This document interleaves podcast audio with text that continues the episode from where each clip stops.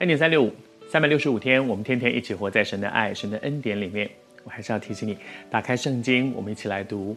我们这几天分享到圣经的第一卷书《创世纪》第三十五章，我们讲到雅各这个人。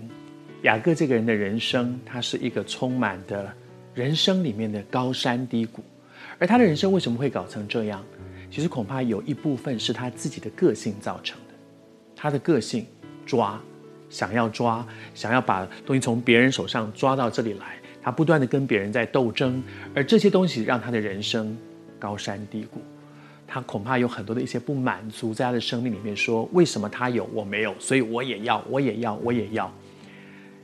人生真的觉得有一句话好好，圣经里面说：金钱加上知足是最大的利益。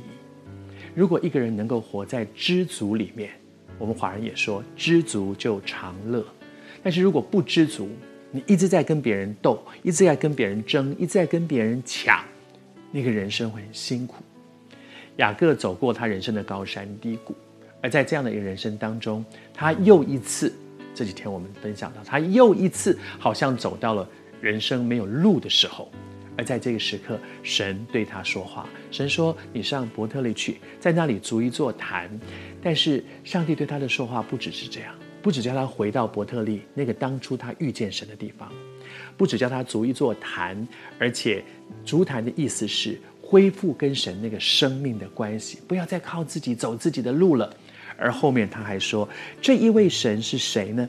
就是我在遭遇各样困难的时候。”雅各说：“我要去那里筑坛献祭，而这一位神，就是在我的人生遭遇各样的困难的时候，他听我的祷告，他应允我的祷告，就在我所行的路上保守我的那一位神。”我们讲雅各，其实用今天很多人比较容易懂的话，他是第三代的基督徒，第三代的，第一代是亚伯拉罕。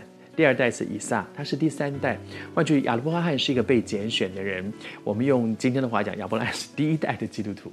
他跟神，他之前，嗯，他们的家族里面可能对神的认识很有限，但是这个被拣选的人，哦，他非常清楚的认识神。然后到了第二代以撒，到了第三代，而在这个家族当中，亚伯拉罕、以撒、雅各。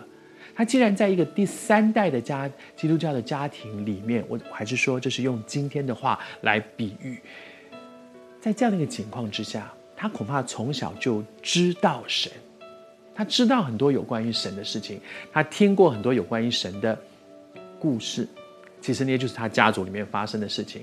我也是第三代的基督徒，我从小听到很多我祖母的事情，我爸爸的事情等等。可是，当他的人生遭遇困难的时候，他开始经历神，经历那个过去我听说的，我风闻有这么一位神，我听说的，而这个经历使他真的认识神。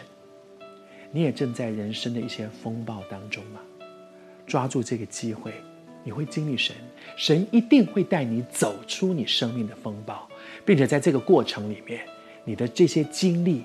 会使你从过去知道神，到真的认识神。祝福你，不只是风闻有神，亲身的经历他。